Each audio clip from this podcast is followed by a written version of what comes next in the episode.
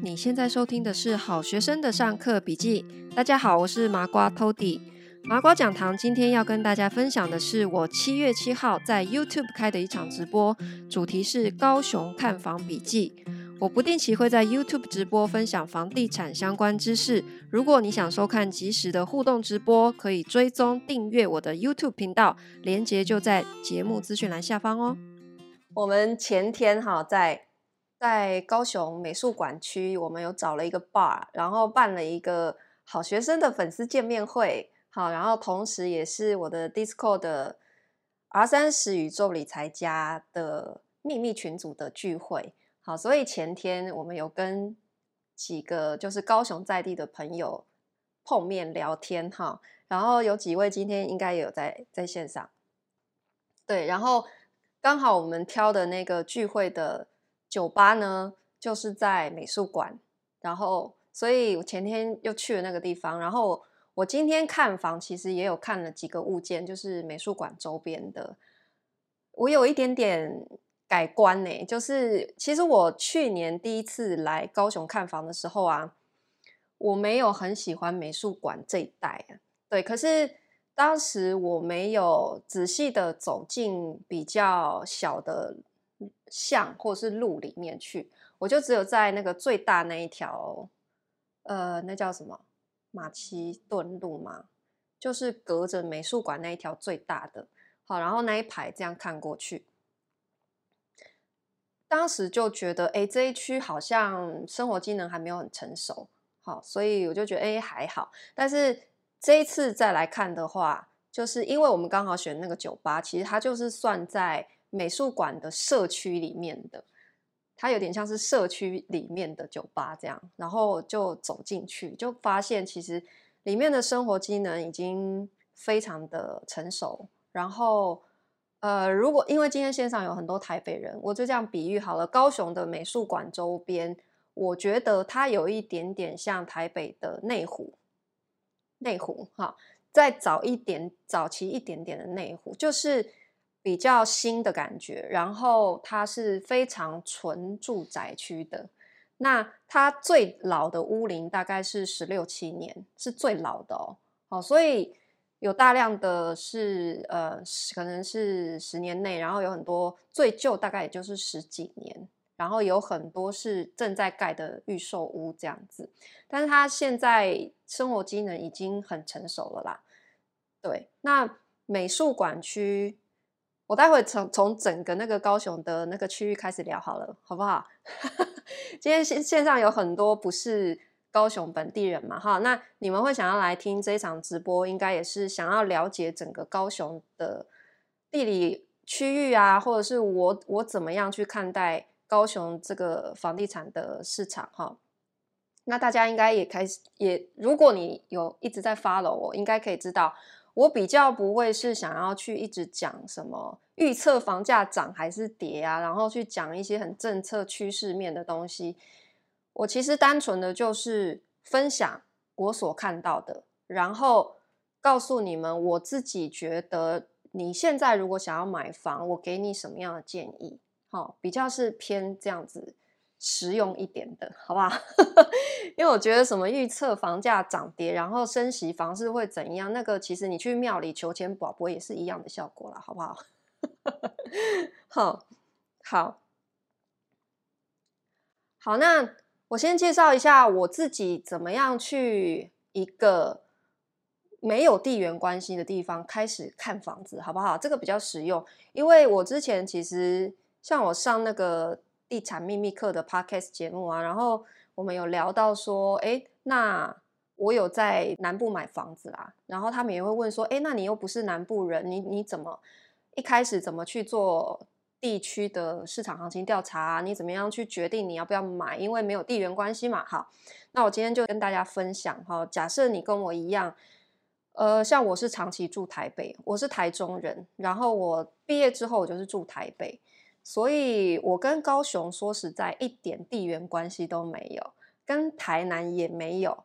好，可是为什么我会一直想要来看南部的房子？好，那起因是第一个是我看好台南跟高雄整个城市的发展，这一定是先决的条件。这也是为什么我好像比较少会去提到其他区域。你看，我好像不太会去谈桃园啊、新竹。好，台中呃，之前有提过一点点，台中我之前也有看，但是我后来真的是放比较多的心思在台南跟高雄啦。那原因也就是，其实台南大家都知道，也不用我讲，因为台积电就已经已经很成熟在那里了。然后台积电在南科发展了已经这么多年了，其实已经七年了，它已经进驻南科那边已经七年了。那南呃台南的房价真正你有看到非常明显的一个高涨，其实是去年嘛。它在之前其实也是没有非常明显的一下冲起来，可是大家是因为看到南科对于台南整个房市的影响之后。现在台积电宣布进驻高雄了嘛，所以大家开始会对高雄有另外一个第二个台南的期待，所以刚好也趁去年这一波我们市场热情很多的时候，所以整个带动台南、高雄的房市都一起一直冲，一直冲嘛，好，大概是这样子啊。那高雄的话。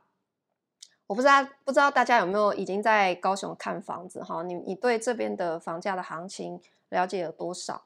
那我自己现在的观察是这样，其实台南目前的房价，其实台南比较贵诶，台南已经超车高雄了，大家知道吗？台南现在的房价其实平均来讲，呃，应该是说很多区域是几乎差不多。然后某些区域甚至是超越高雄的，但整体来说应该是并驾齐驱的。可是你就想说，哎，高雄是直辖市，哎，对了，台南也是，台南也是。可是以前呃，高雄大家对它的期待，可能也是会说，哎，你的房价如果台南都可以涨这么多，那高雄怎么会只有这样子？好，那现在其实台南、高雄房价其实是真的差不多。好。哦，有人说高雄炒过头了，基本薪资都没跟上，高雄人的薪水根本买不起。我们台北人也是这个感觉啊，台北人也没有觉得台北市的房价我们薪水可以负担啊，所以这好像是一个在各个城市里面非常普遍的现象哈，所以好像也不是只有高雄是这样，但是我觉得有有一点点差异性的是说，现在在。台南很多买房的主力啊，确实不能说主力啦，我只能说你可以很很容易遇到的，就是真的是来自于南科的上班的人，好，因为他们确实他们的呃薪资还有他们的经济负担能力是比较强的，所以台南我觉得它有办法涨到现在这样子的水准。真的很大一部分是因为南科，对，为什么我一直讲南科，我不讲台积电？其实是因为南科它很大很大哈，其实南科里面有非常多的企业，它不是只有台积电，只是因为台积电最大，可是它是整个上下游产业全部都在那个南科里面。那不只是台积电的工程师，他们有住房的需求。那你要知道，台积电它要盖厂房的时候，它会有非常多的厂商，所以是整个上下游一条龙，会全部汇聚到台南这个地方，所以它一定会一直外溢到台南的市区。所以你看，善化新市涨涨完，然后台南市区一定也会也是涨，就是必然的。那很多台南人就会讲说。呃，比方说在，在安平哈是比较靠台南市的南边，照理说它离呃台积电已经比较远了，因为台积电是靠北边嘛哈。然后大家就会觉得说，这边怎么可能会有南科的人跑来买？因为上班真的通勤不合理，太远了。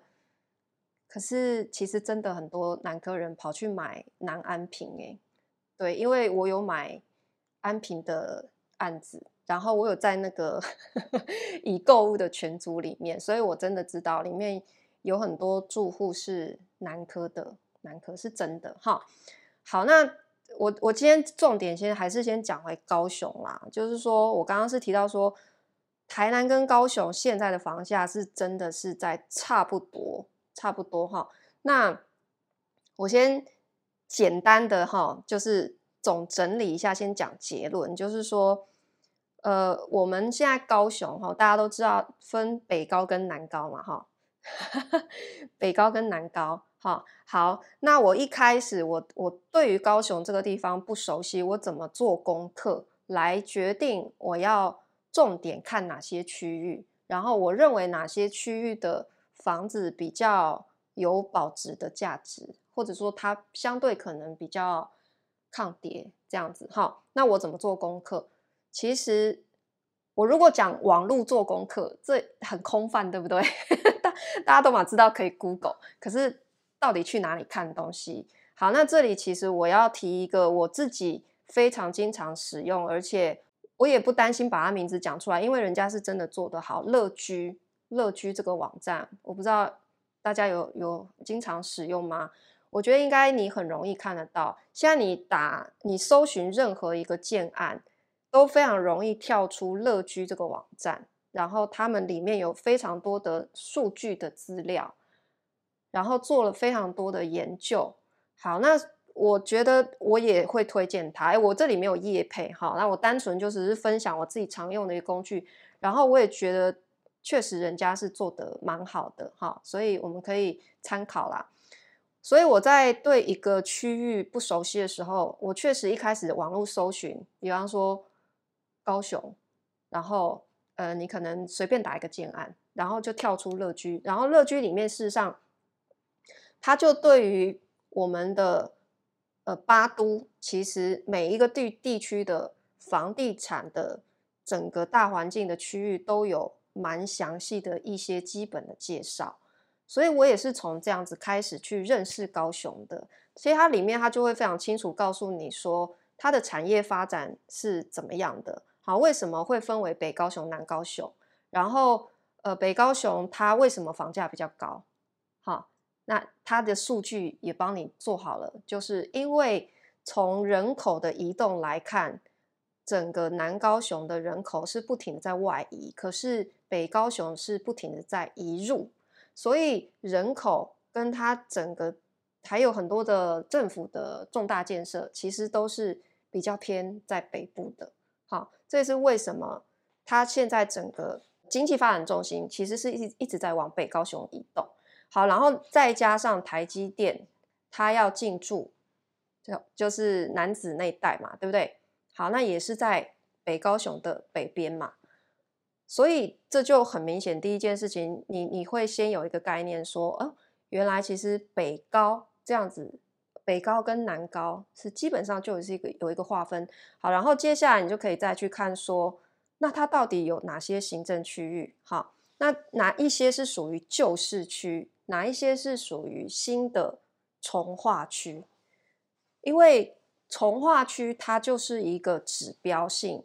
为什么它叫从化区？就是说它一定是可能附近有一些重大建设，预计要在那边，好，就是启用，所以才会被重化嘛。那重化也代表说，呃，未来会有很多新的房子是在那边盖的，好，所以那边可能会有很很多的预售屋。那你可能就不不太会期待说，哎，重划区会有很多的中古屋嘛，所以中古屋一定就是在比较原来的旧市区的的范围。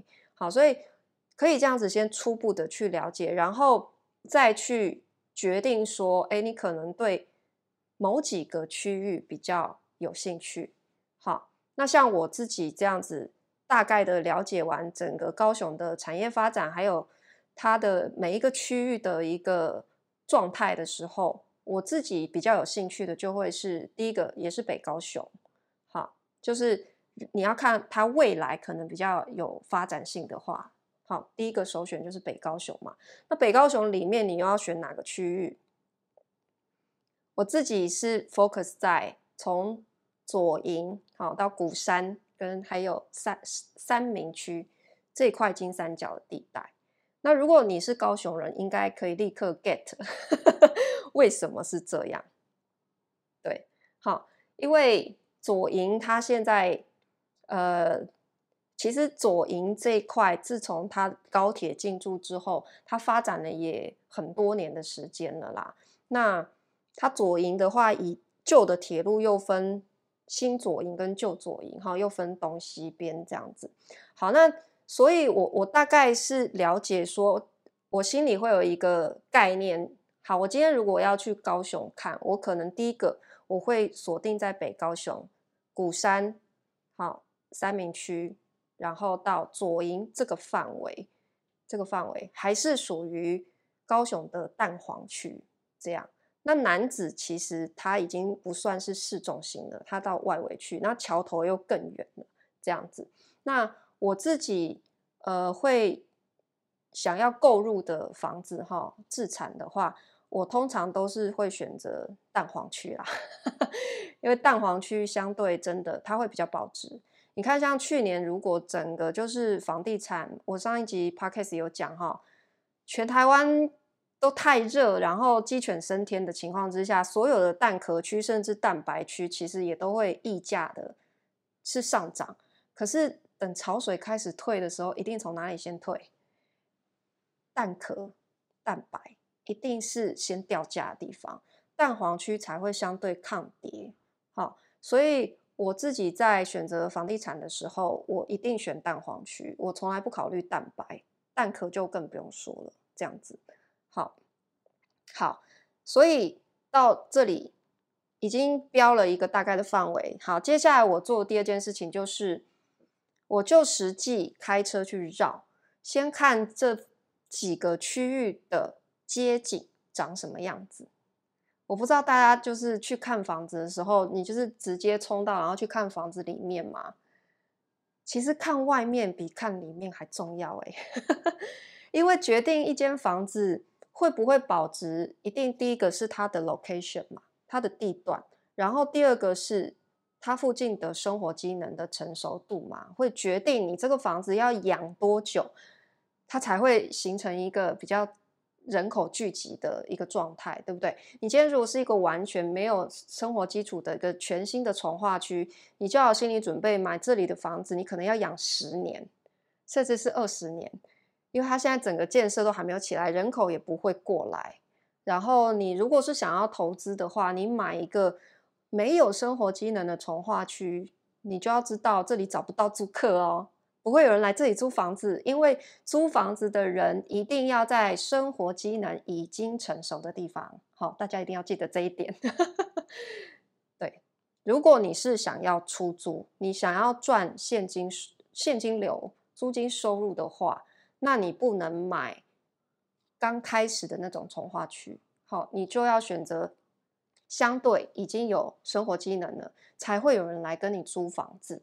除非你今天没有要租人，好，你就是想说，我就是便宜第一批入场，好，到一个完全的新的从化区，你一开始就入场，你肯定是最便宜，没有错。但是你就要有一定的财力去养它十年以上，然后空着养蚊子你都没差的才可以哦，哈。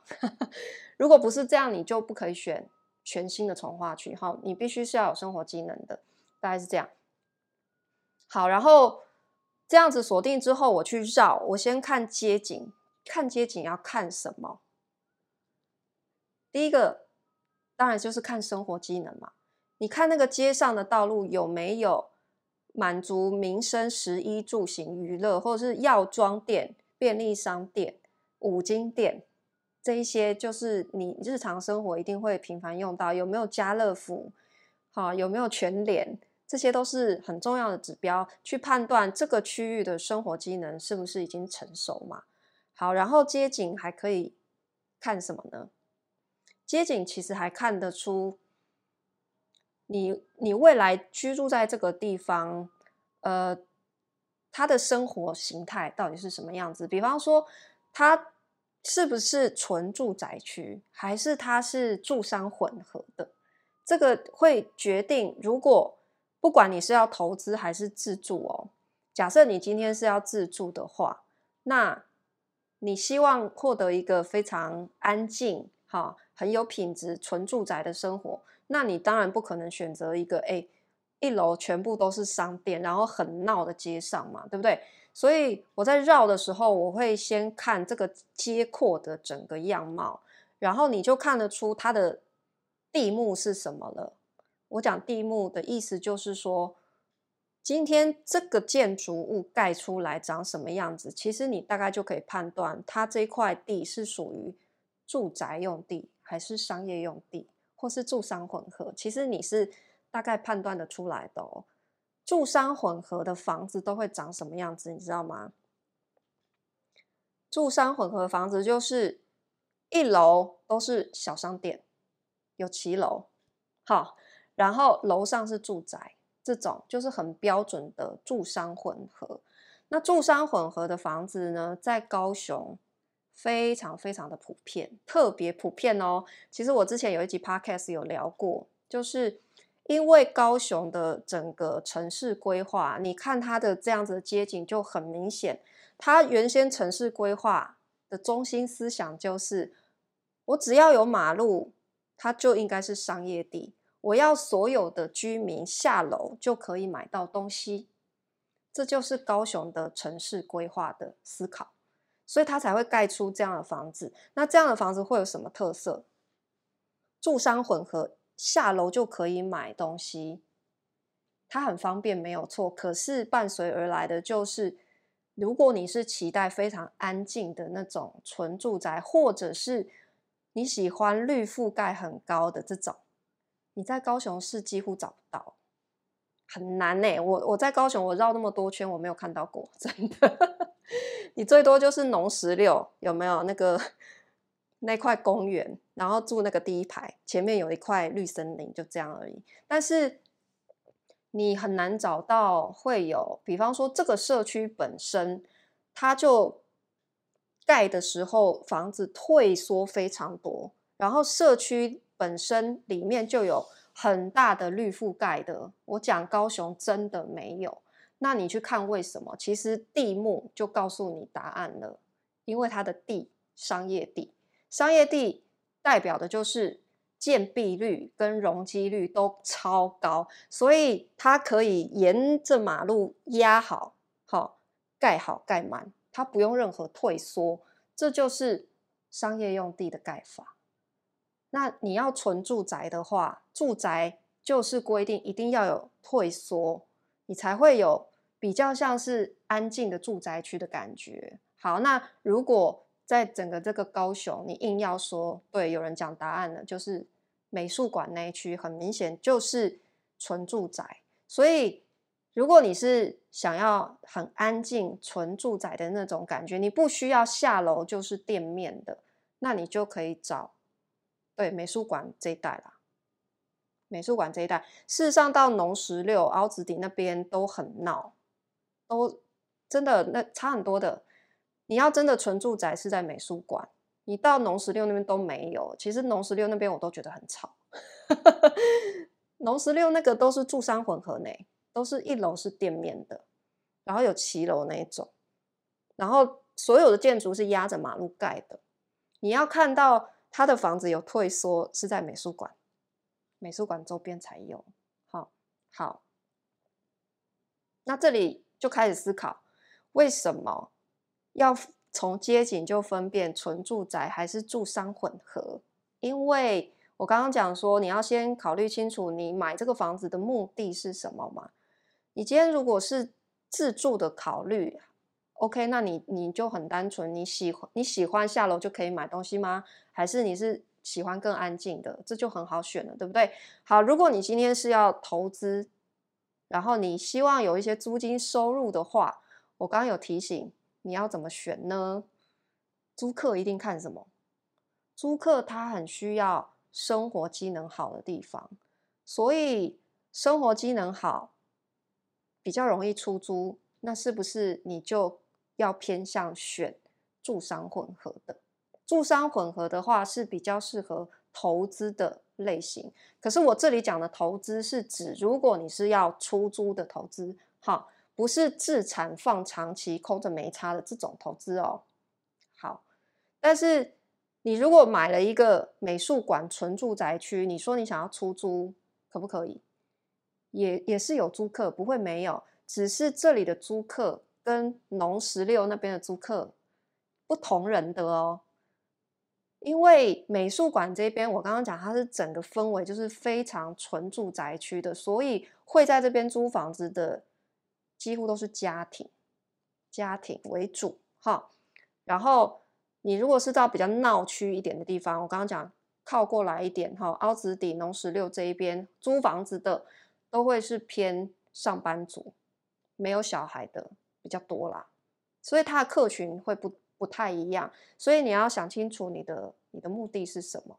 你就想说，哎，我买一间养着，然后未来也许自己住，然后中间可以租人，可以啦。那你你可以考虑美术馆的这一边，对。但是我讲农十六这一边，我自己是真心觉得，以自住来讲，我可能不会选那一区。但是农十六的房价却是最贵的。好，农十六比美术馆还贵哦。农十六其实是最贵的，那因为它的生活机能比美术馆那边还要成熟啦。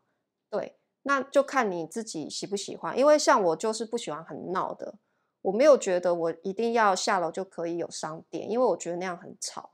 我喜欢房子是比较有退缩的，然后而且高雄其实大家都开车，对吧？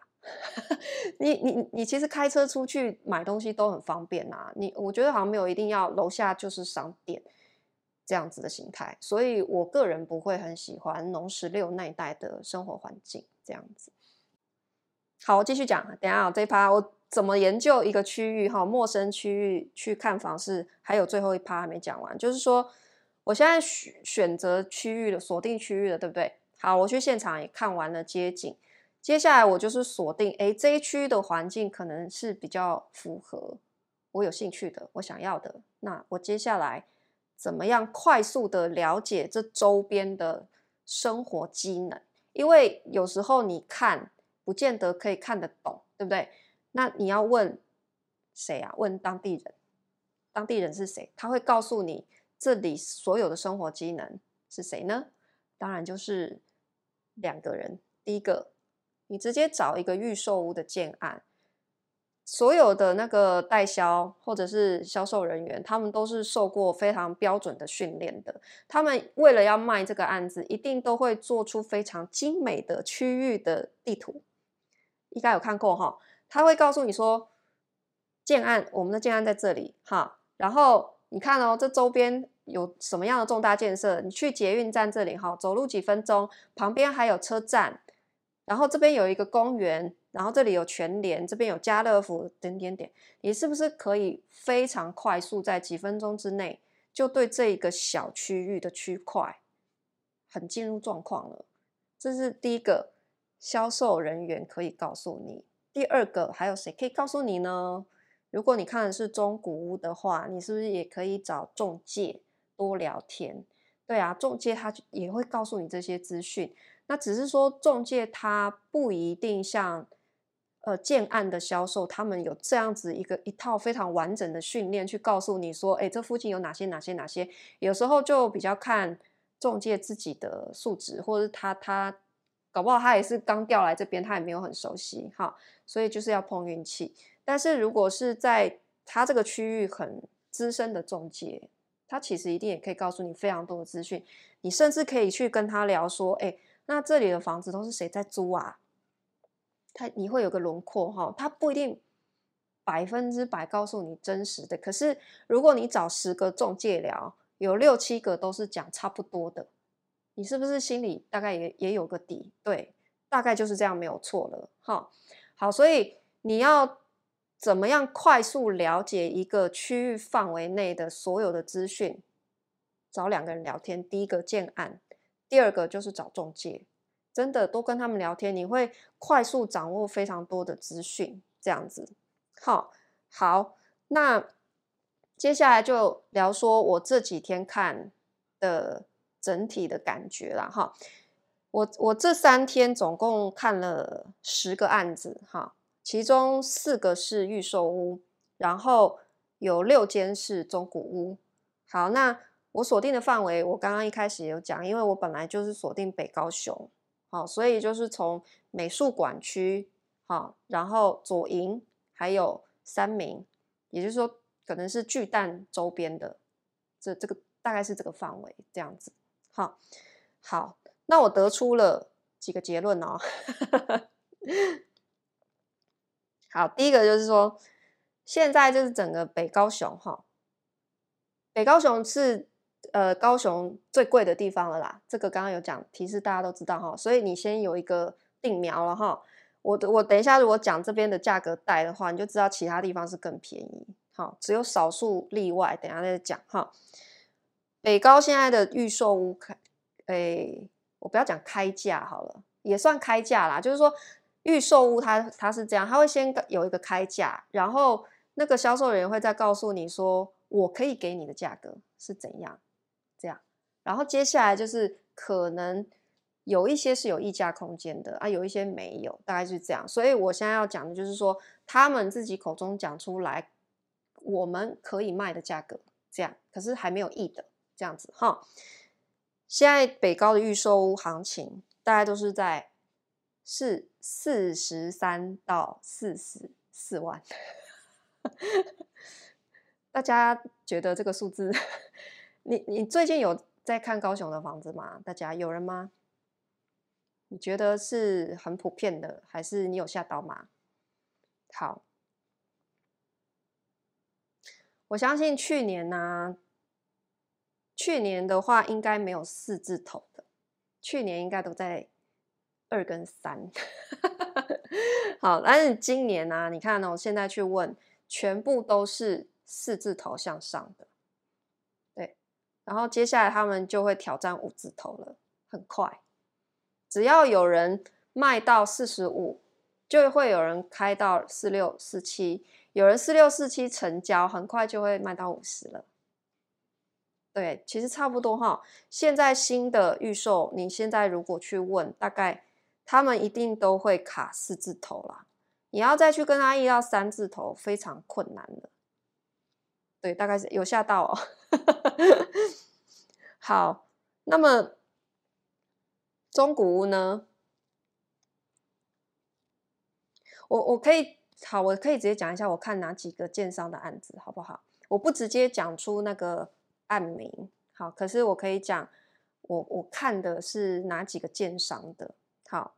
我刚刚讲四三四四这个，我看的是有龙腾的，好，龙腾是高雄在地的，好，你大家应该知道，还有金城也是，这两个是高雄在地老字号了，龙头了哈，满大街都是金城的房子哎，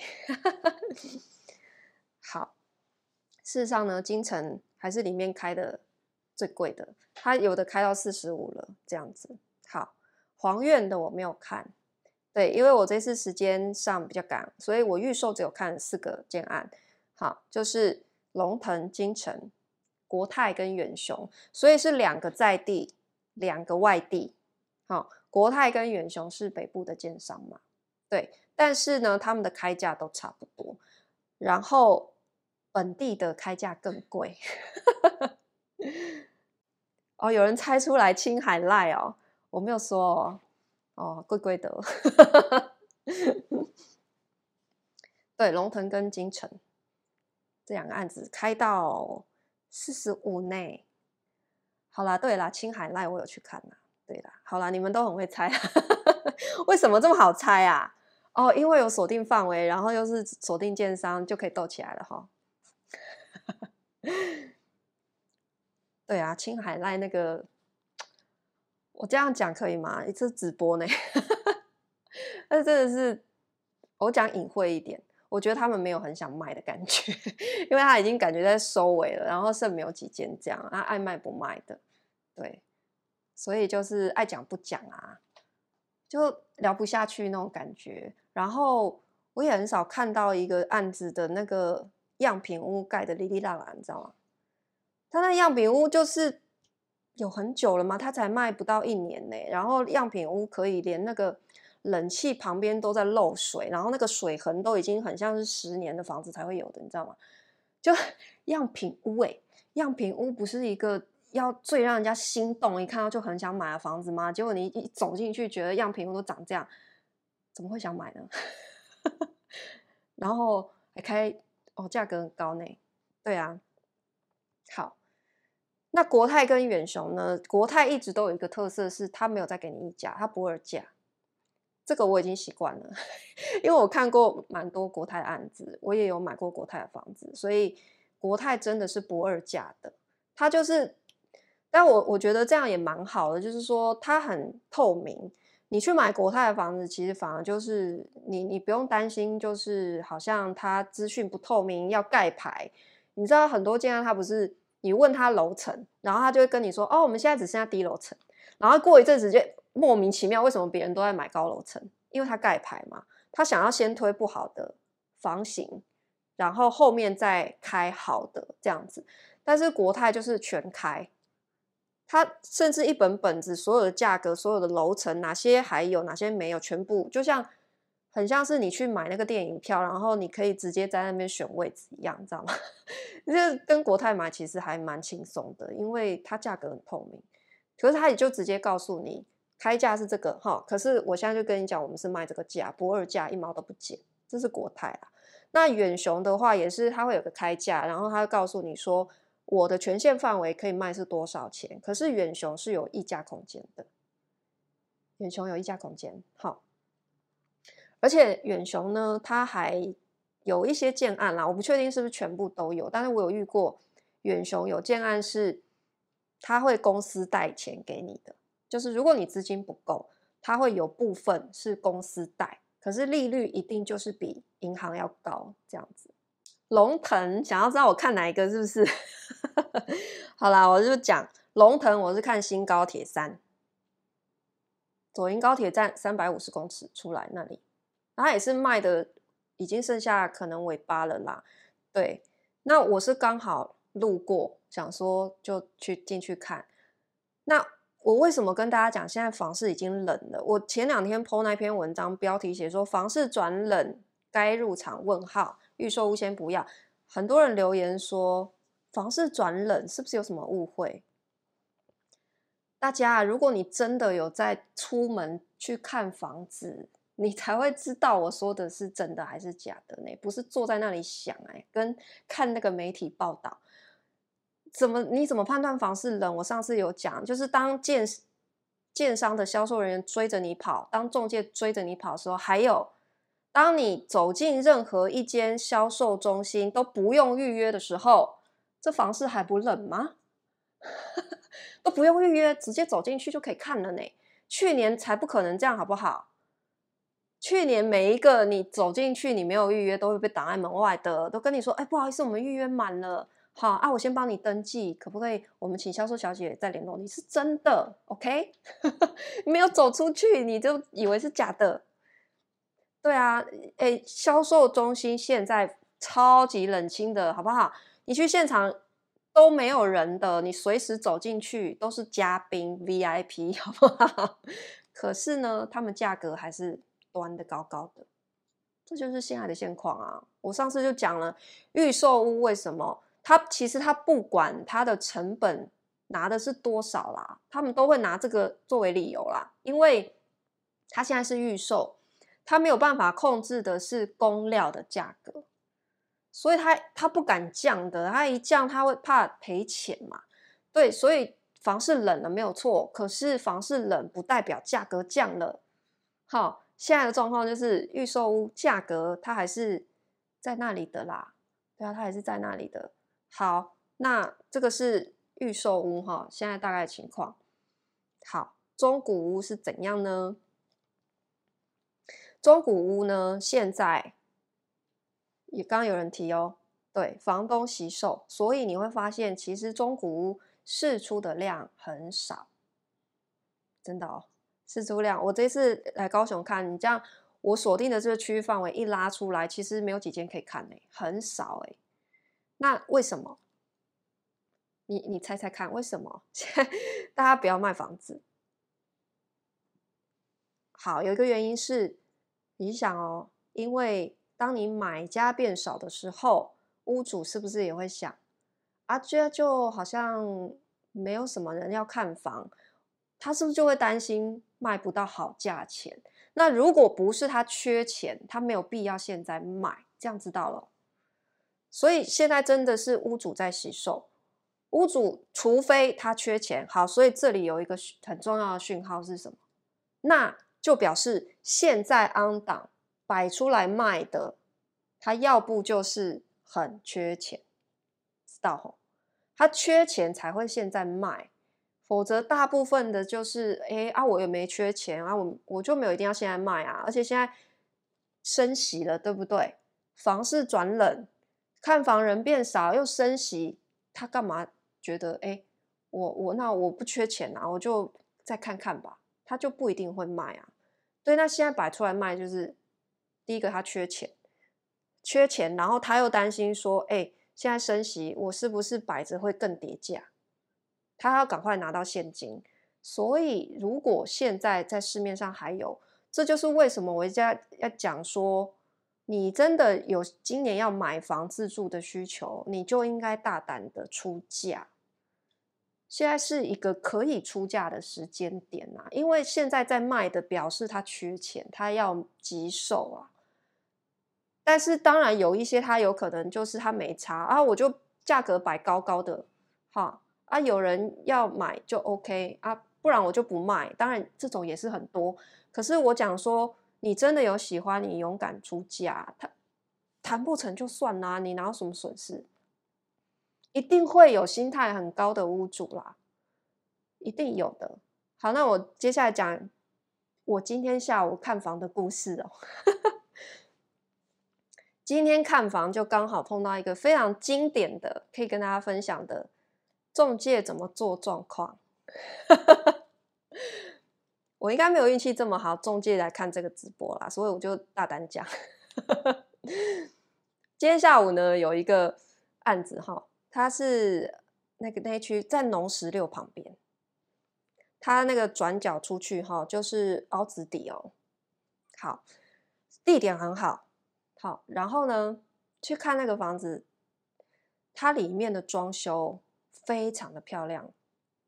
刚装一看就是刚装修完没有多久的，然后是还蛮有品味的。说真的，好，就是很简约，然后都是灰白色这样子。好，然后就问中介说：“哎，那个屋主他是为什么要卖？他之前自己住吗？”哎，我之前直播有有讲过买房现场必问的十个问题哦，大家自己回去复习好不好？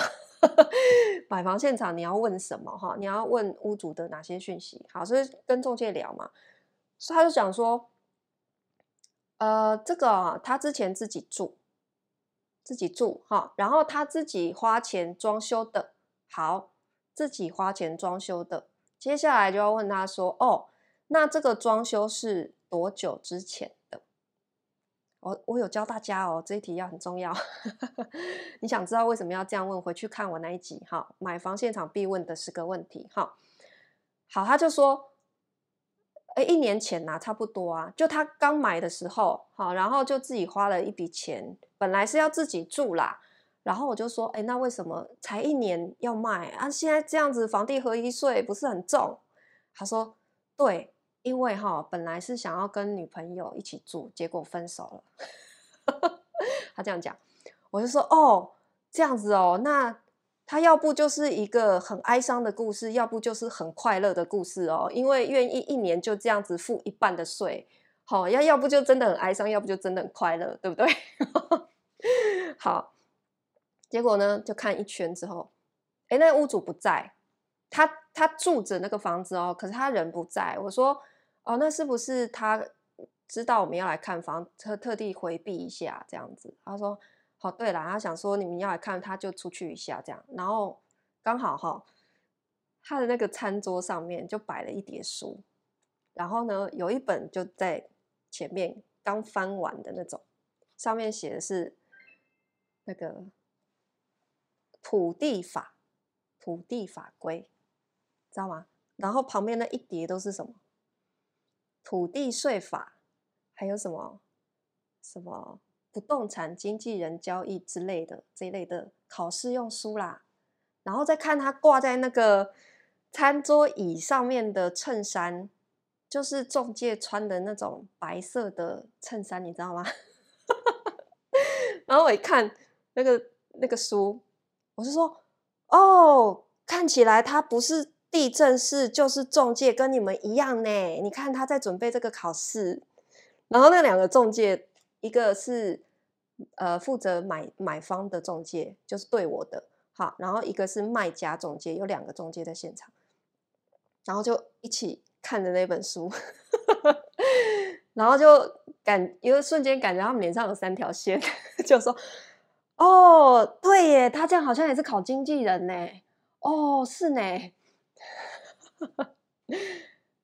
大家你，你有我讲完这个故事，你有意识到发生什么事情吗？你觉得这个屋主他真的只是刚好，就是他在准备那个？经纪人考试，对，他确实是在准备，没有错，因为他在看这些书嘛。那是不是代表他本人是中介呢？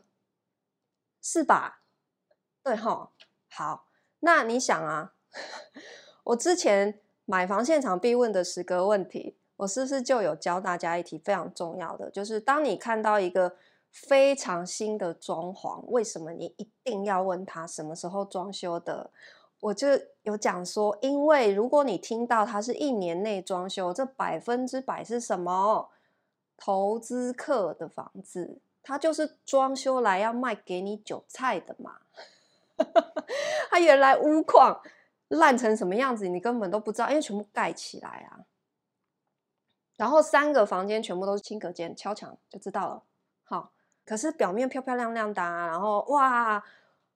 你如果没有接触过装修，你真的会觉得它那个看起来你会很心动，好，很有品味哈，这样子。对，可是你一问就知道，它一年之内装修的第一个你要打问号，就是说，这真的是他花钱装修的吗？还是他其实是买人家现成装修好的？这两种都有可能。可是不管哪一种，那他一年前买，一年后就要卖。那你想，现在房地合一税两年内是克几趴呢？四十五趴哦。他愿意克这么重的税也要卖。我刚刚讲，如果他的女朋友分手故事是真的，那不是极度快乐，就是极度悲伤，才会导致做这种决定。好，可是回头好离开之后，你要做什么事情？去看实价登录。好，实价登录调出来。因为楼层什么地址、楼层都有哎，你知道实价登录你是找得到的，而且一年前的交易耶，一秒钟就查到了，指向性太高了。就是这一间，它好，我先讲哦，这一间它现在的开价是一四六六三房，哈，四全幢四十四点六一平，含一个平面车位这样子哈。室内十平大概是二十七平左右，这样开一四六六，好。可是实价登录他去年，呃，去年十月才买的哦。他买多少钱你知道吗？九百二十五万，一年不到的时间哦。他十月才买的，今年七月脱手，他加价了五百万，想要买，好，好。你知道面对这样子的房子，你可以怎么做吗？你你你都知道他的他可以赚多少了诶，他他想要赚五百万，对不对？他开高五百万，那四十五趴的税缴一缴，他也有时拿差不多两百有哦。他想要拿两百，对，好，所以你看哦。这种典型投资客想要转手的，他是不是就是你砍价的大好机会？因为他的取得成本非常的低呀，他你出价他不见得愿意卖，可是如果他缺钱，他没有赔呢，他还是赚，他会不会考虑？有可能啊，因为你不知道他为什么卖，他真的有可能他现在摆。出来明明就是已经房市没有好，他要不就是没差，他摆着，反正看有韭菜来，不会看实价登录的就中。对，要不然就是他等你砍价。对哈，我对啊，你看这种情况，我今天只有看六间中古屋，就有一间出现这样的情况了。所以你们真的多看房，好，然后你看到一间我刚刚描述的，它装潢的漂漂亮亮的房子，你千万不要一下就晕船，知道吗？因为你有有很多人喜欢问说，好，现在要勇敢出价，到底要怎么出？到底怎么出，取决于你有没有先做功课哦。我跟你讲，实价登录，你上网一查，这是我其实不用教你，你只要查实价登录，然后进那个内政部网站，你都可以查到的。这么简单，花五分钟就可以做的事情，有些人没有做，就白花了五百多万呢。对哈，对啊，可是你做了实价登录，然后你出价有留一点赚头甜头给人家，他就会考虑卖了。所以什么叫做出价的逻辑？第一个是取决于你有没有做功课，然后第二个是你的出价是要合理嘛。所以我们溢价不是很多什么名嘴在那边讲说，反正先七折八折出就对了。我跟你讲，你这样子只是被。人家觉得你就是来乱的，你没有合理的出价呢。所以合理的出价，你我们要建立在双方有共识的基础上才会成交，对不对？所以你出价，对方有可能同意是什么情况？你不要让他赔钱嘛。对啊，那你要去砍到一个他比他成本价还要低的，他怎么可能同意？对哈，那当然你也要考虑行情。今天他有办法取得比市场行情低的价格，那是他的本事，对不对？那你也不要期望人家现在卖给你就要低于市场行情，所以这个就是我们可以去怎么样去缩小你们之间的一个差距啊。所以出价取决于你要先做功课哦。哈，Matt 分享哈，他说同一个房子你用一千万出价，屋主不同意，可是过几个月没卖掉，你再出五。再出九百五十万，说不定就可以买到了。每个时间点的价格，屋主心态都是不一样。对啊，因为没有错，他现在可能心态这么高，可是他慢慢卖，一直卖不动，然后每个来出价都这么低，这么低，这么低，对不对？那他当然会改变主意啊。所以我才鼓励大家，你就勇敢出价啊，因为你只有出到你满意的价格，你再买嘛，不然就就没关系啊，你你就当做没有买，一定要买的房子嘛。那每个人都这样勇敢出价，勇敢出价，一直往低的去出的时候，是不是他就会降价了？那如果每个人都不去出价，还一直去追价，他屋主当然就会觉得，哎，我心态高高的，我也是可以卖到那个价格嘛，对不对？对啊，都是我都是看三房吗？哎，不一定哎，我我今我这几天看的有一些，它是属于二加一的，就是。两诶，两房也有，也有两房的，就是里面实际坪数只有二十坪，然后到三十坪，实际坪数二十到三十的这样子。好，哎，十点多嘞，大家来听我公告。好啊，还有没有什么想要聊的？看一下哦。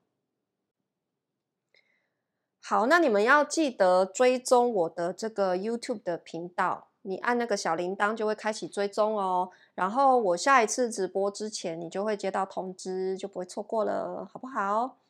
好，我下一次直播时间还没有定，对不对？所以你们要追踪哈，才会才会接收到。好，那如果你们还有一些什么想要问的话，我可以记录下来。好，我们下一次有时间再继续聊。好。那我们今天直播就到这边喽。好，好，那我下次有机会再分享台南，好不好？好，好啊。那我们今天直播就到这边喽，大家晚安，下次见。